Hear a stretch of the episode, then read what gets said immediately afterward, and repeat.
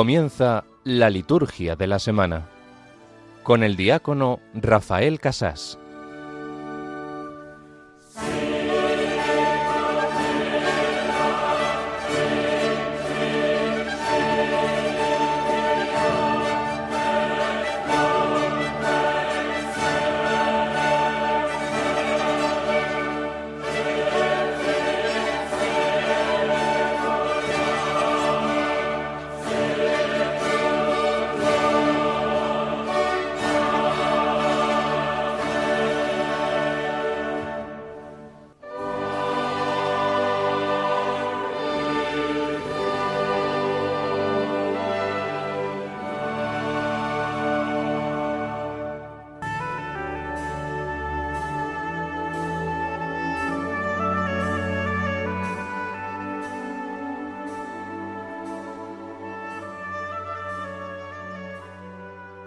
Dios, que contemplas cómo tu pueblo espera con fidelidad la fiesta del nacimiento del Señor.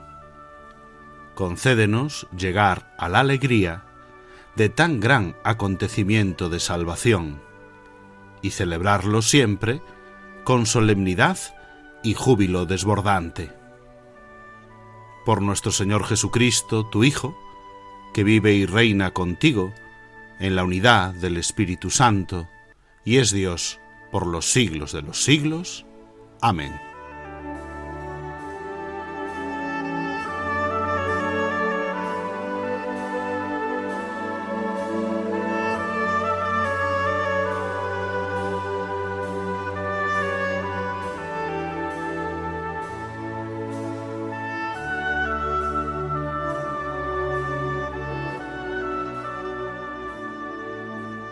Oramos en esta noche pidiendo alegría, pidiendo júbilo desbordante.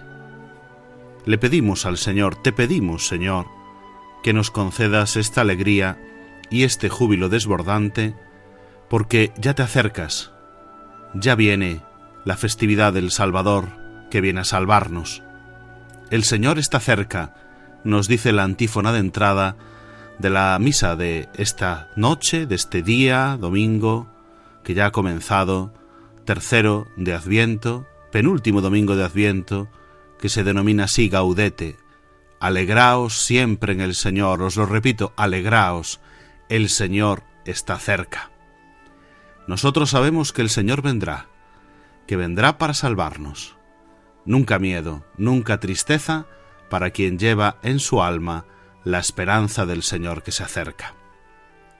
Esto significa el tercer domingo de Adviento que estamos celebrando ya, anticiparnos a la alegría de la Navidad. Es como si pudiésemos mirar por una ventana y observar ya el nacimiento de Jesucristo. Algo parecido que sucede también en el penúltimo domingo de la Cuaresma, en el que la liturgia nos ofrece la ocasión de adelantarnos a la alegría de la Pascua. Igual que en ese domingo de Cuaresma, ahora en este domingo de Adviento, podemos mirar por esa ventanita ya. Podemos, por eso, emplear ornamentos rosados para la misa, en vez del color más penitencial morado, porque somos conscientes de que el Señor se acerca.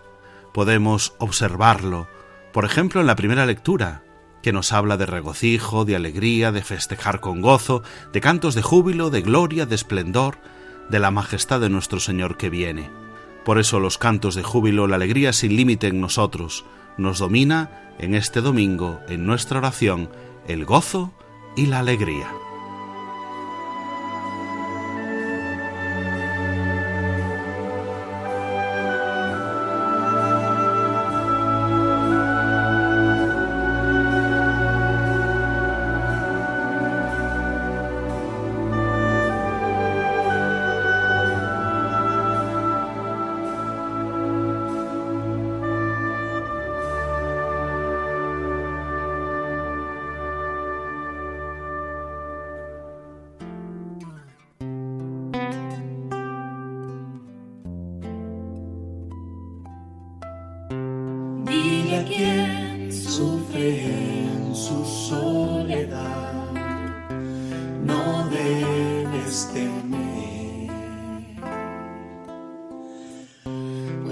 Señor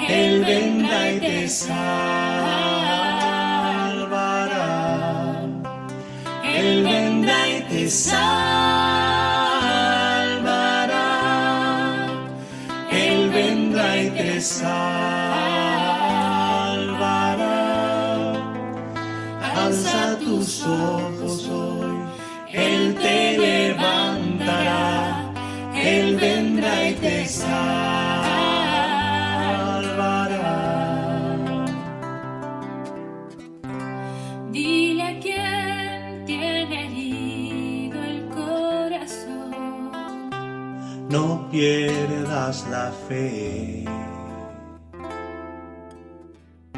Pues el Señor tu Dios, con su gran amor, cuando invoques su nombre, Él te salvará. Él vendrá y te salvará.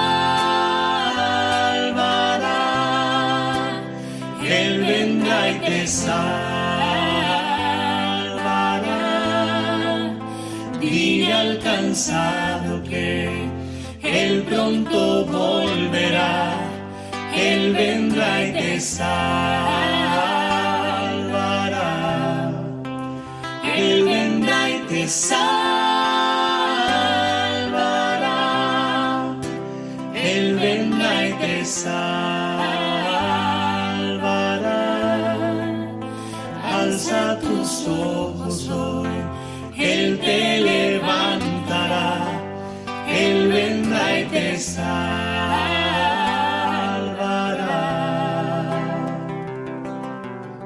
Él vendrá y te salvará. Con esta alegría comenzamos una noche de sábado más el programa La Liturgia de la Semana.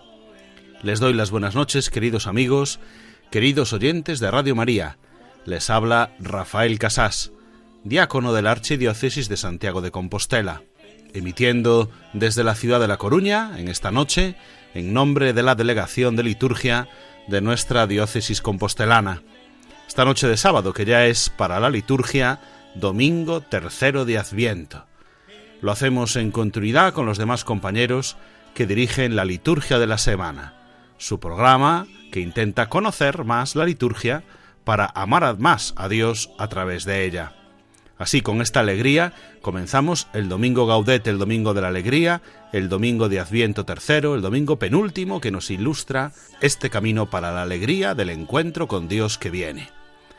Este domingo tercero de Adviento vamos a comenzar nuestro programa por las claves teológicas de las lecturas de este domingo, ayudados por el biblista Ricardo Sanjur Jotero.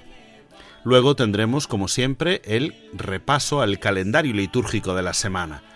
Haremos un comentario sobre la categoría litúrgica de los días de esta tercera semana de Adviento, que básicamente son ferias, días feriales, días comunes del Adviento.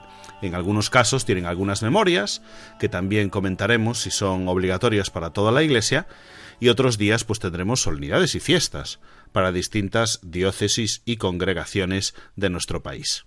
Esa será la segunda parte de nuestro programa. Luego tenemos siempre el tema de formación litúrgica. Estamos durante esta temporada comentando la ordenación general del misal romano. Hemos leído hasta el número 82, acompañados por los demás compañeros que dirigen otros sábados este programa, y hoy vamos a leer el número 83, acompañados también por el liturgista José María Fuciño Sendín, que ya nos ha acompañado otras noches más. Ya saben que agradecemos su comunicación con nosotros a través de sus comentarios, sobre todo en el correo electrónico, la liturgia de la semana 1, arroba radiomaria.es. Ya saben, la liturgia de la semana 1 es el número 1, es un número, la liturgia de la semana 1 arroba radiomaria.es. También pueden encontrarnos en las redes sociales, en Facebook somos Radio María España y en Twitter arroba Radio María Spain. Pueden dejar sus comentarios con el hashtag liturgia semana.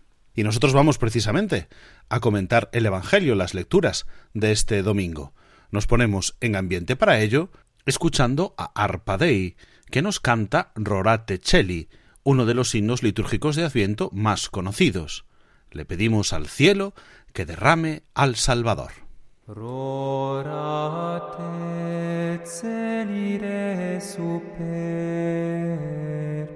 et nubes pluant iustum. Rorate celides super,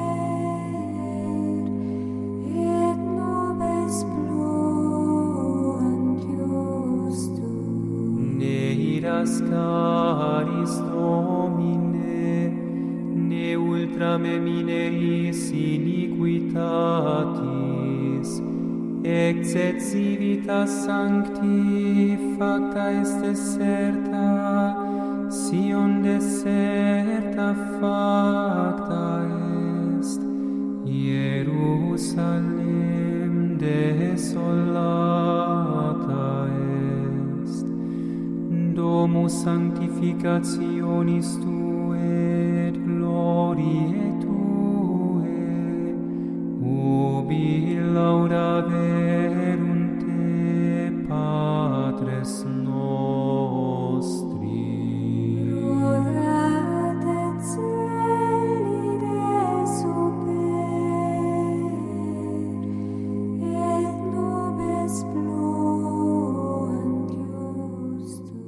Y para hacer el comentario bíblico de las lecturas de este domingo, echamos mano, como otras ocasiones, de Ricardo Sanjurjo Otero, sacerdote de Santiago de Compostela, a quien saludamos ya en esta noche.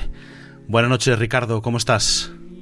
Hola Rafa, ¿qué tal? Muy buenas noches a ti y a todos los oyentes de Radio María en este tercer domingo de Adviento, domingo de la alegría, domingo de Gaudete. Y, nada, aquí estamos, dispuestos a comentar las, las lecturas de este tercer domingo de Adviento eh, y además un poco, vamos a decirlo así, resacosos, porque esta semana pasada, pues con motivo de la, de la fiesta de la Inmaculada, el día 6, que como es festivo civil pero no es día de precepto, pues siempre es más fácil convocar eh, a la gente, a los sacerdotes, pues celebrábamos nuestra vigilia de la Inmaculada eh, y nuestra jornada diocesana de jóvenes, que ya desde hace muchos años es un encuentro que tiene muchísima tradición y así que estamos recuperando las fuerzas ya para este tramo final del trimestre, que ha sido también cargadito. Pues sí, ya, ya veo, ya escucho, ya escucho tu voz. También la mía está así muy tocada de estos días de fresquito que hemos tenido en estas celebraciones. Pero bueno, vamos a hacer lo posible por comentar las lecturas. Cuéntanos, ¿cómo va la primera? Pues venga, Rafa, vamos entonces con, con esta primera eh, lectura que está tomada del capítulo 35 de- del profeta Isaías, es todo el capítulo y es muy útil saber en qué contexto fueron pronunciadas estas palabras, como con cualquier texto histórico, porque al fin y al cabo los profetas lo que hacen es observar la realidad, eh, interpretarla, eh, según el parecer, según lo que el Espíritu Santo les da a entender, ¿no? Es decir, interpretarla según, según la óptica de Dios y pronunciar una palabra de Dios que es significativa para ese momento. Y en este momento está estos capítulos a partir del 28 y hasta el 35 están, están compuestos en un periodo de absoluta angustia. ¿no? El reino asirio, el imperio asirio, el norte de Irak, para que nos entendamos, había empezado a conquistar todos los territorios que tenía alrededor y de hecho en el 722 acaba con el reino del norte. Isaías en ese momento está en Jerusalén, en la corte de Ezequías, y, podemos imaginarnos cómo, eh, de hecho, eh, el propio ejército asirio, unos años más tarde, durante el reinado de Ezequías, y es lo que nos va a contar después, por, de hecho, el propio Isaías, va a ver cómo el ejército asirio está sitiando las puertas de Jerusalén y ha conquistado gran parte de su territorio. Y en ese momento en el que parece que todo se derrumba, Isaías nos dice estas palabras preciosas que escucharemos eh, mañana o que ya habremos escuchado ya hoy en este, en este domingo, ¿no? O sea, esta idea de que el Señor viene en persona y nos salvará, eh, que es capaz de poner vida donde todo parece que hay muerte, esa es nuestra esperanza cristiana. Y eso es lo que tenemos que aprender a vivir en el Adviento. Y esa es nuestra fuente de alegría, no es un optimismo superficial, todo va a salir bien, arcoíris. No, no, es la confianza y la conciencia firme de que nuestras vidas están en la mano de un Dios que nos ama infinitamente, que está loco de amor por todos y cada uno de nosotros y que viene, que quiere entrar en nuestras vidas para sostenernos y para llenarnos de su vida. Y esa es la,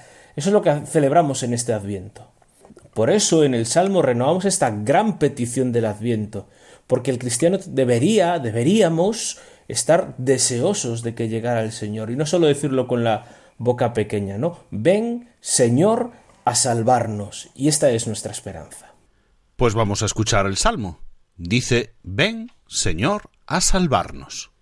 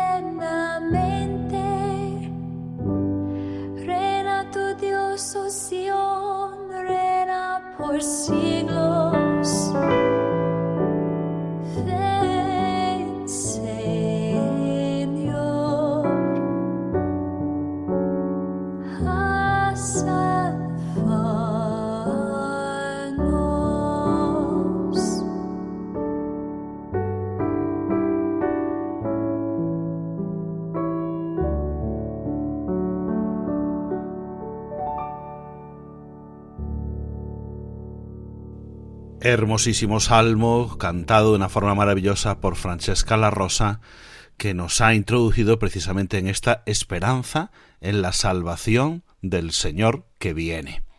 Y ahora coméntanos, Ricardo, la segunda lectura. En la segunda lectura al que vamos a escuchar es a Santiago, el líder de la iglesia de Jerusalén. No es ni Santiago el mayor ni Santiago el menor, es Santiago se presenta a sí mismo como el hermano de Jesús, es un presbítero familiar de, Jesús que pues fue el gran líder de la iglesia de Jerusalén hasta el año 62 más o menos en que, eh, según nos cuenta Flavio Josefo, un historiador judío de la época, fue ejecutado por, por las eh, autoridades de Jerusalén. Y Santiago representa esa corriente más pegada a la tradición judía de entre las distintas formas de entender el cristianismo que tuvieron pues los primeros seguidores de Jesús. Por eso en, él influye mucho pues esta visión apocalíptica de la historia, es decir, la historia totalmente en manos del Señor que viene a liberarnos y que viene como juez. Esta es una visión que está muy presente y que va a venir eh, que estaba muy presente en el judaísmo del siglo I y de hecho Jesús también bebe un poco de esta corriente y, y esto es un poco lo que se refleja en la, en la segunda lectura que vamos a proclamar hoy, ¿no? La idea de que el Señor, que es juez de la historia, que el Señor que viene a juzgar, el Señor que, que está a las puertas, hay que esperarlo y hay que fortalecerse y hay que mantenerse firmes. Por eso la gran la gran enseñanza de hoy es esperad con paciencia hasta la venida del Señor. Porque a veces nos entran las prisas, queremos las cosas para allá, y sin embargo el Señor nos, nos va enseñando que Él también tiene unos ritmos, que lo que ayuda en esos ritmos es también a que nuestro corazón esté plenamente dispuesto. Por eso el ejemplo del labrador está es, es, que pone el propio Santiago es muy útil, ¿no? Es decir, la naturaleza tiene sus ritmos, también el Señor los tiene. Déjale espacio al Señor, no lo apresures, ¿no?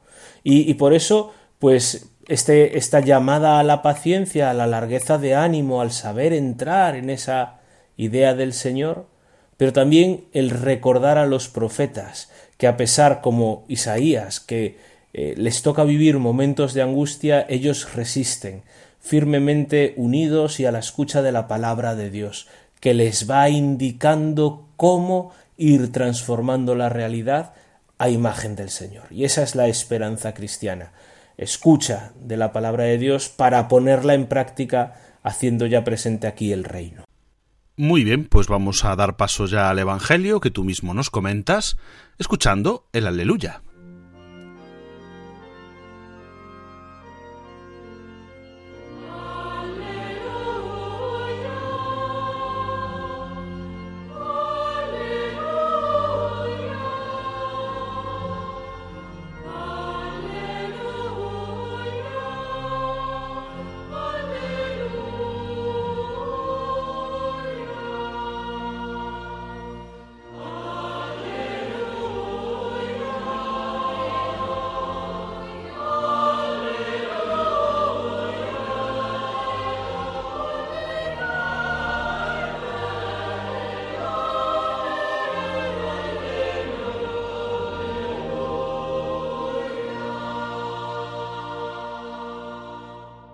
En aquel tiempo, Juan, que había oído en la cárcel las obras del Mesías, mandó a sus discípulos a preguntarle, ¿Eres tú el que ha de venir o tenemos que esperar a otro?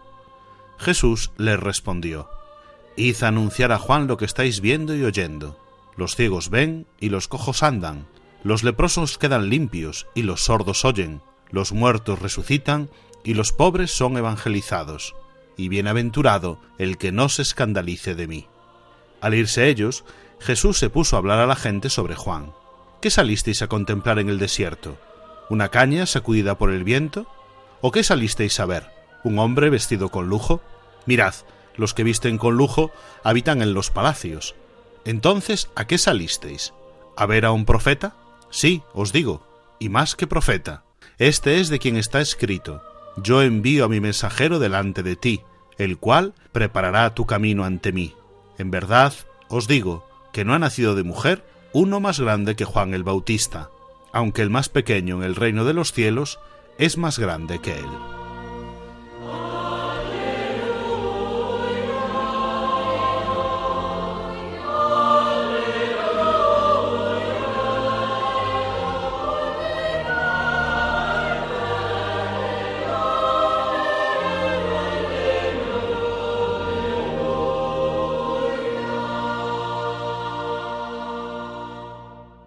A veces podemos tener nuestras esperanzas un poco distorsionadas, ¿no?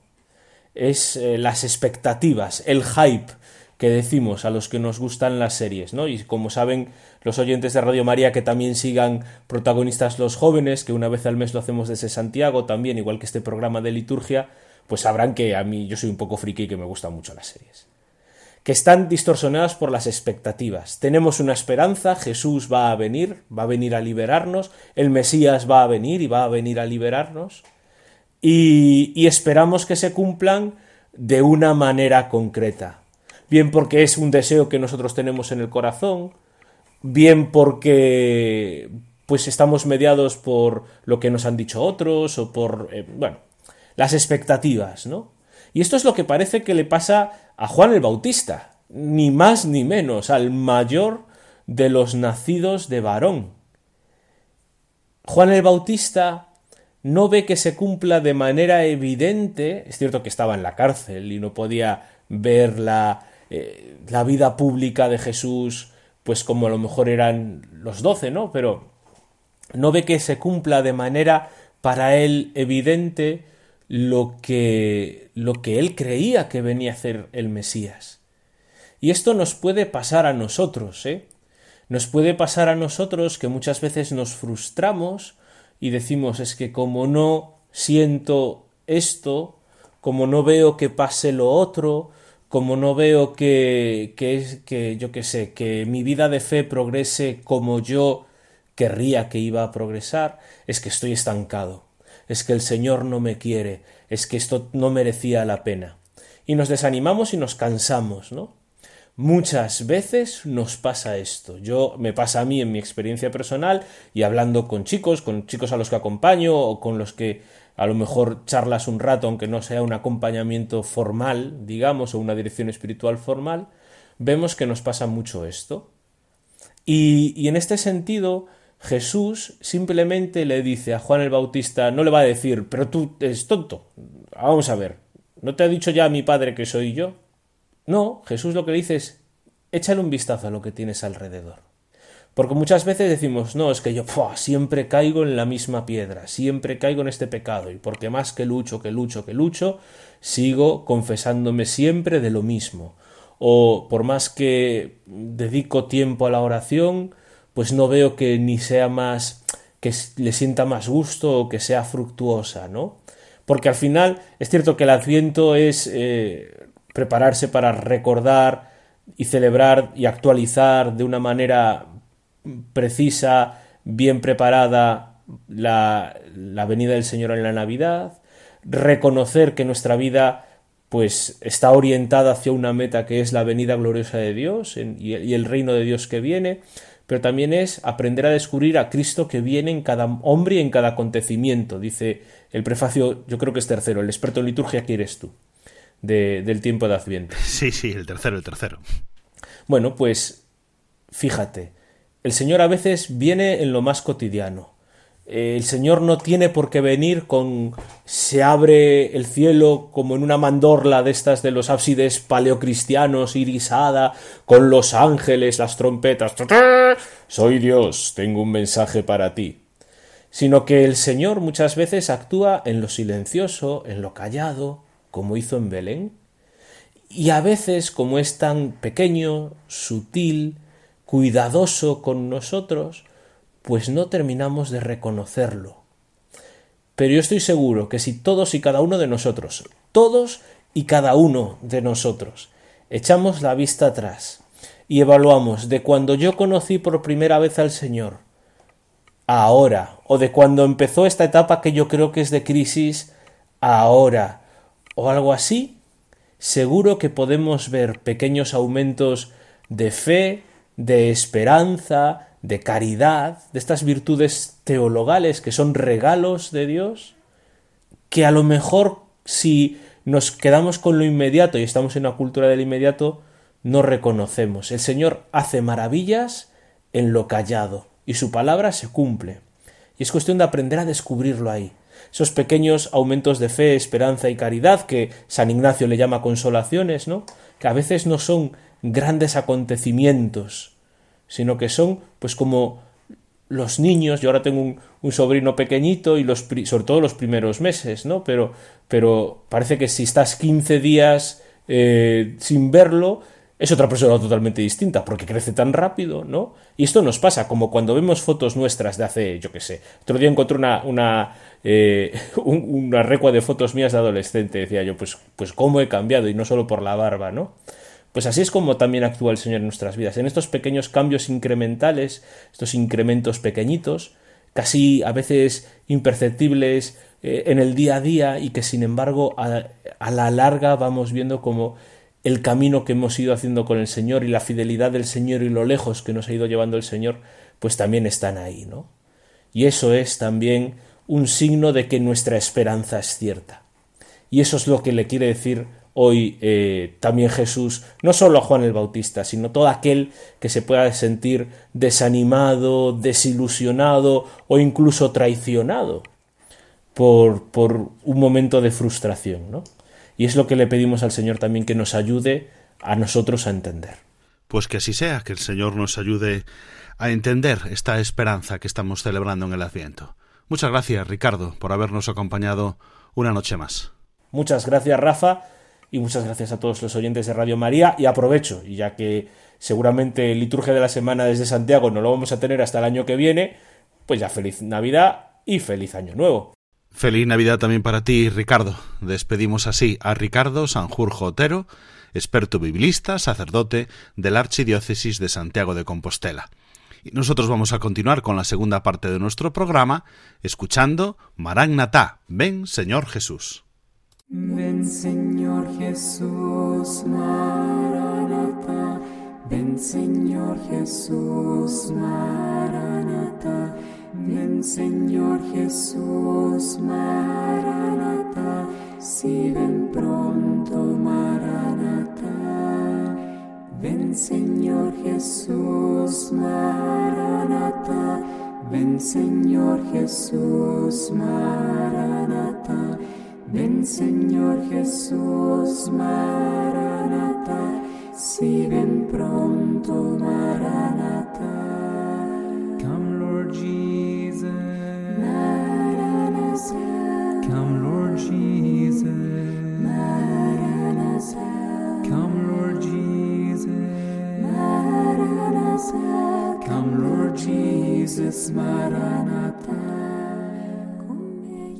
Y en la segunda parte del programa vamos a analizar, como siempre, la categoría litúrgica de los días de esta semana, de esta tercera semana de Adviento que ya hemos comenzado con la misa vespertina de este domingo. Domingo Gaudete, domingo en el que podemos utilizar vestiduras moradas o rosadas, pues es un domingo de alegría, ya el penúltimo por eso esta alegría rosada de mirar, como decíamos en la introducción, como por una ventanita, la cercanía de la venida del Señor en la Navidad.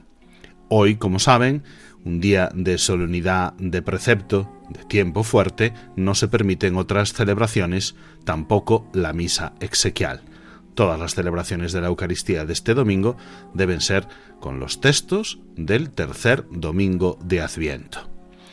El lunes, día 12, tenemos un día de feria, un día normal, un día cotidiano de una feria de la tercera semana de Adviento. Simplemente recordar que hay algunos lugares donde hay fiestas y solemnidades. Por ejemplo, en la diócesis de Jaca, en la de Huesca y en la de Santander, donde se celebra la fiesta de la dedicación de sus iglesias catedrales. También nos unimos a la alegría de la Orden de San Juan de Jerusalén al celebrar el aniversario de la ordenación episcopal de Monseñor Jean Lafitte, su prelado. En Segovia celebran también el aniversario de la ordenación episcopal de Monseñor Ángel Rubio Castro, su obispo emérito. Y en Zamora el aniversario de la ordenación episcopal de Monseñor Fernando Valera Sánchez, su obispo. Nos unimos también a la oración con la prelatura de la Santa Cruz y Opus Dei, pues recuerdan el aniversario de la muerte de Monseñor Javier Echevarría Rodríguez, su antiguo prelado. El martes día 13 tenemos un día también ferial de Adviento, pero en el que hay una memoria obligatoria. la de una de las santas también más conocidas, famosas y con más devoción en nuestro país, Santa Lucía, Virgen y Mártir. El día 14, miércoles, San Juan de la Cruz, otra memoria obligatoria dentro de un día ferial. ¿vale? Recordamos, es un día ferial en el que se celebra esa misa de la tercera semana de Adviento, pero con una memoria, con un recuerdo, en este caso, como ayer eh, decíamos el día anterior a Santa Lucía, ahora a San Juan de la Cruz, presbítero y doctor de la Iglesia. Además, esta misma memoria se, convierte en fiesta en Salamanca, en Segovia, para los carmelitas y para también las carmelitas descalzas. Bueno, es una fiesta para fiesta de San Juan de la Cruz, presbítero y doctor de la Iglesia, para estas diócesis y congregaciones. Este mismo día, 14, miércoles, eh, se celebra el aniversario de la ordenación episcopal en Oviedo de Monseñor Jesús Sanz Montes, su arzobispo. El jueves día 15 es otro día ferial en el que también tenemos otro par de recuerdos, en este caso de ordenaciones episcopales también. En Granada, el aniversario de la ordenación episcopal de Monseñor José María Gil Tamayo, arzobispo coadjutor de esta diócesis, y en Sevilla el aniversario de la ordenación episcopal de Monseñor José Ángel Saiz Meneses, su obispo también. El viernes día 16, otro día ferial, sin, sin mayores celebraciones en otros lugares, no hay fiestas ni solemnidades, aunque sea algunas memorias libres, pero no hay fiestas ni solemnidades. Y el sábado tenemos un cambio. Dentro del Adviento, el sábado es día 17. Hasta el día 16 se utilizan los formularios del martes de la segunda semana, miércoles de la tercera semana, así vamos utilizando esos formularios marcados así por los días de las semanas, pero a partir del sábado día 17 son unas ferias especiales del 17 al 24 que tienen la finalidad de preparar más directamente la Navidad y por eso a partir de ese día se omiten las lecturas y los formularios de misa de la tercera semana de Adviento y se toman las misas y los formularios del día correspondiente del mes. Así que a partir de ahí será no el sábado de la tercera semana de Adviento, sino el formulario del día 17 y luego seguiremos, ¿no? Del día 18, 19, 20, 21, dependiendo de los días del mes, no de los días de la semana. Un cambio a partir de este sábado día 17. Por lo tanto, misa de 17 de diciembre. No del formulario, que también aparece, porque en otros momentos, en otros años, no coincide con el sábado, ni con el viernes, sino con otro día, pues a partir de este día 17 se utiliza un formulario de misa especial. Además, este 17 se celebra la solemnidad de San Juan de Mata, presbítero, para los trinitarios. Y en Barcelona se recuerda el aniversario de la muerte del cardenal Ricardo María Carles Gordó, arzobispo emérito. Bueno, y así llegamos al final de esta semana, de esta semana tercera de Adviento, con el día sábado 17 a la noche, que ya se celebrará el cuarto domingo de Adviento, la cuarta semana de Adviento. Y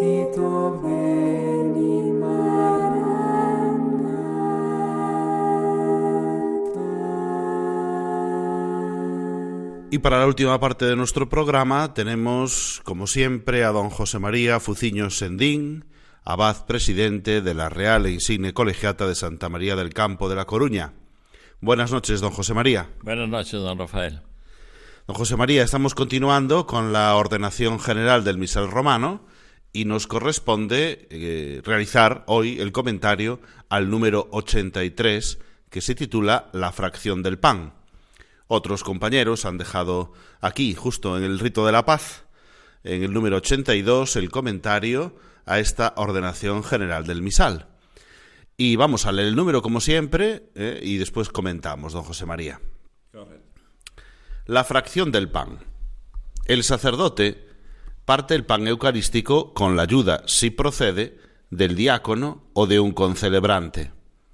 El gesto de la fracción del pan, realizado por Cristo en la última cena, y que en los tiempos apostólicos fue el que sirvió para denominar la íntegra acción eucarística, significa que los fieles, siendo muchos, en la comunión de un solo pan de vida, que es Cristo muerto y resucitado para la vida del mundo, se hacen un solo cuerpo.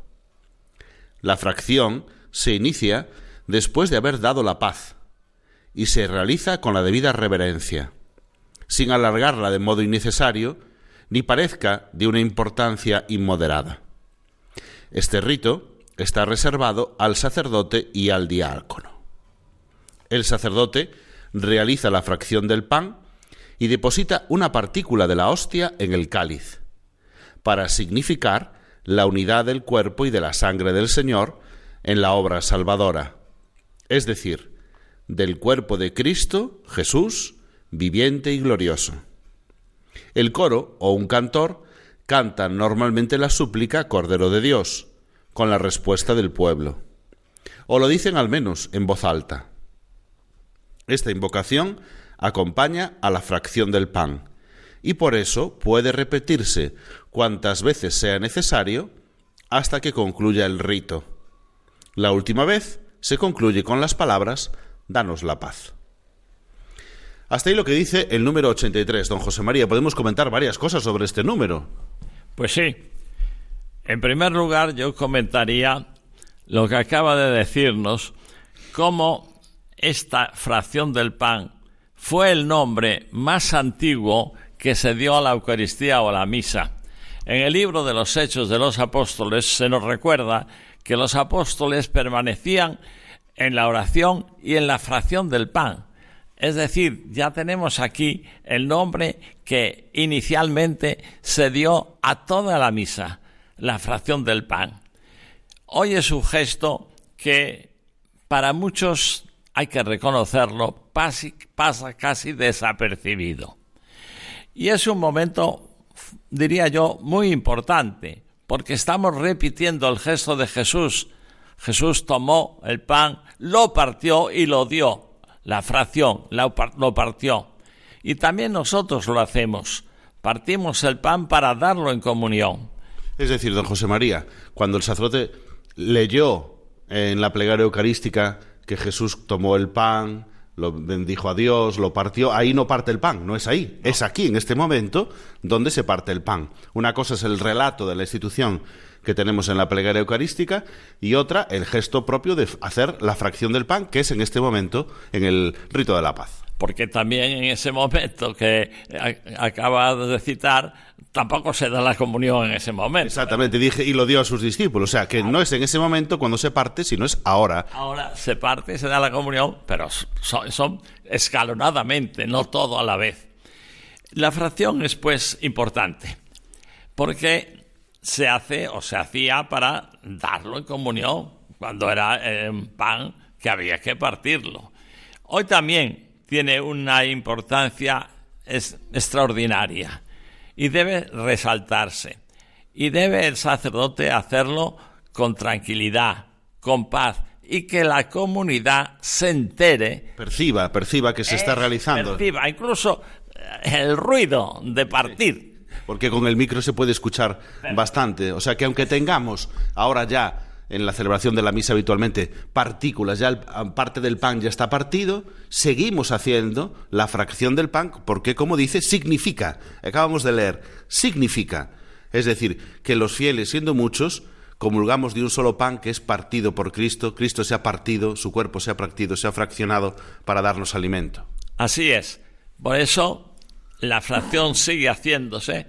Normalmente también pues, suele haber formas más grandes para partirlas, pero es un hecho que hay que hacer realizar la fracción del pan y que, y que el pueblo de Dios, insisto, se entere de ese momento.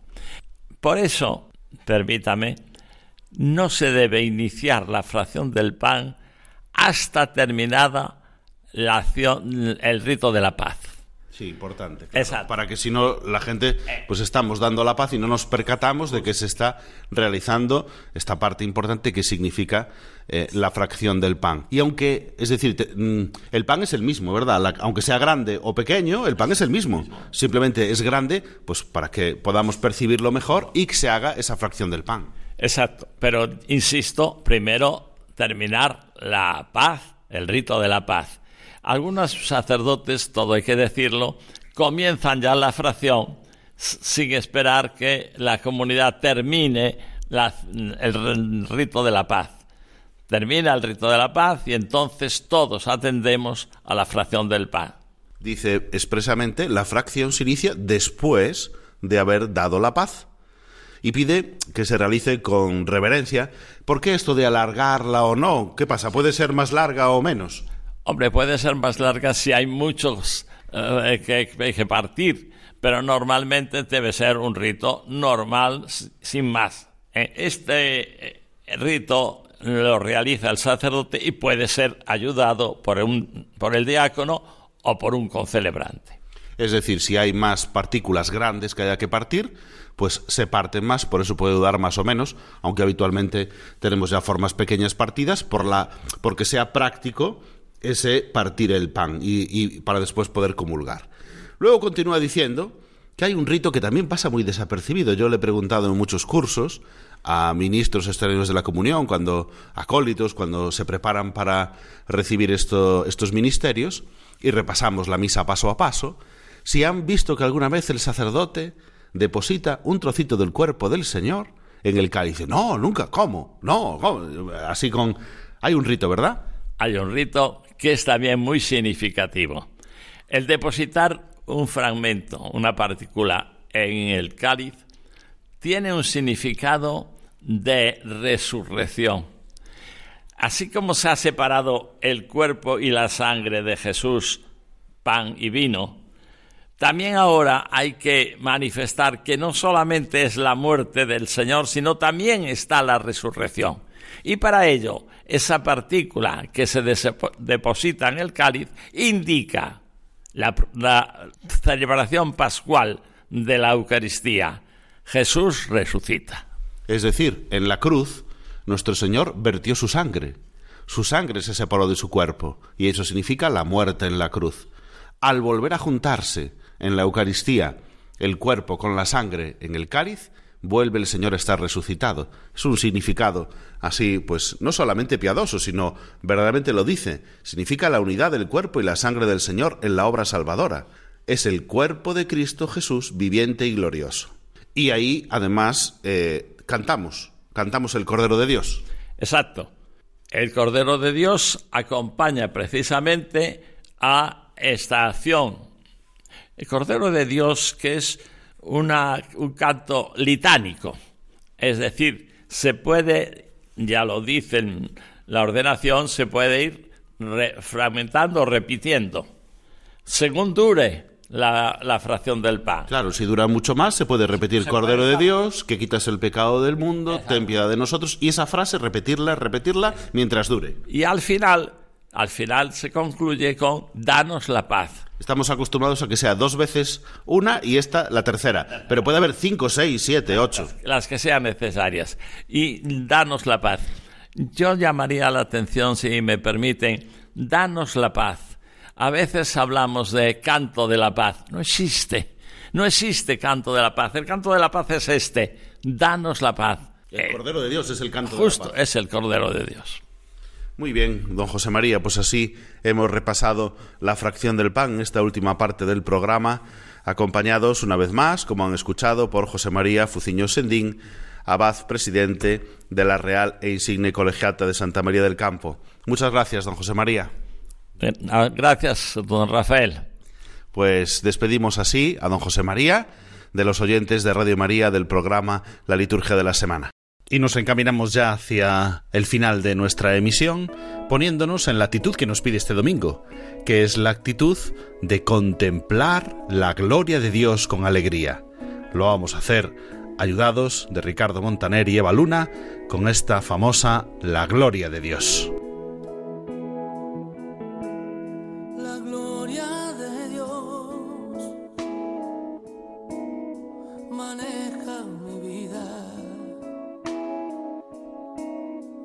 Con de amor que puso en mi alma me lleva hasta él. La gloria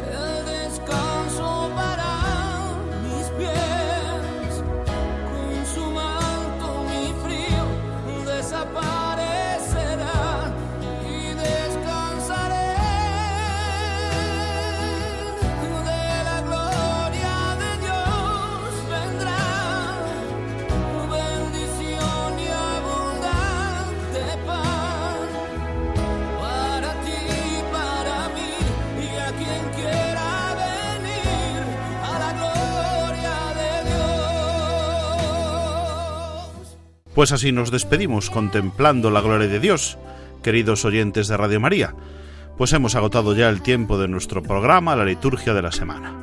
Les damos las gracias por su atención y les anunciamos que volveremos el próximo sábado. Ahora les dejamos con los servicios informativos de Radio María, con toda la actualidad de España, del mundo y de la Iglesia. Les abrazo en el Señor y les deseo un feliz domingo. Muchas gracias y buenas noches de parte de su amigo, el diácono Rafael Casas.